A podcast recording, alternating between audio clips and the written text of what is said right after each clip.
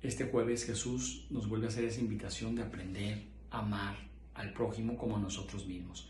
¿Qué implica este amar al prójimo como nosotros mismos? Jesús nos enseña este principio elemental.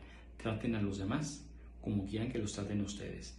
Pero Jesús no se queda en la ley por la ley, sino que nos pide ir más allá, incluso vivir de manera heroica esta invitación.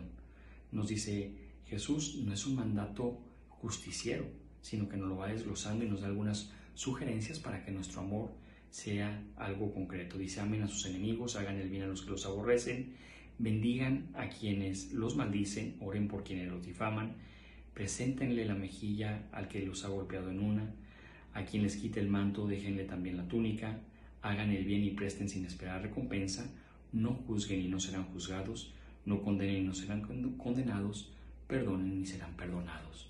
Vivir de manera heroica y elegante siempre el precepto del amor. Que Dios te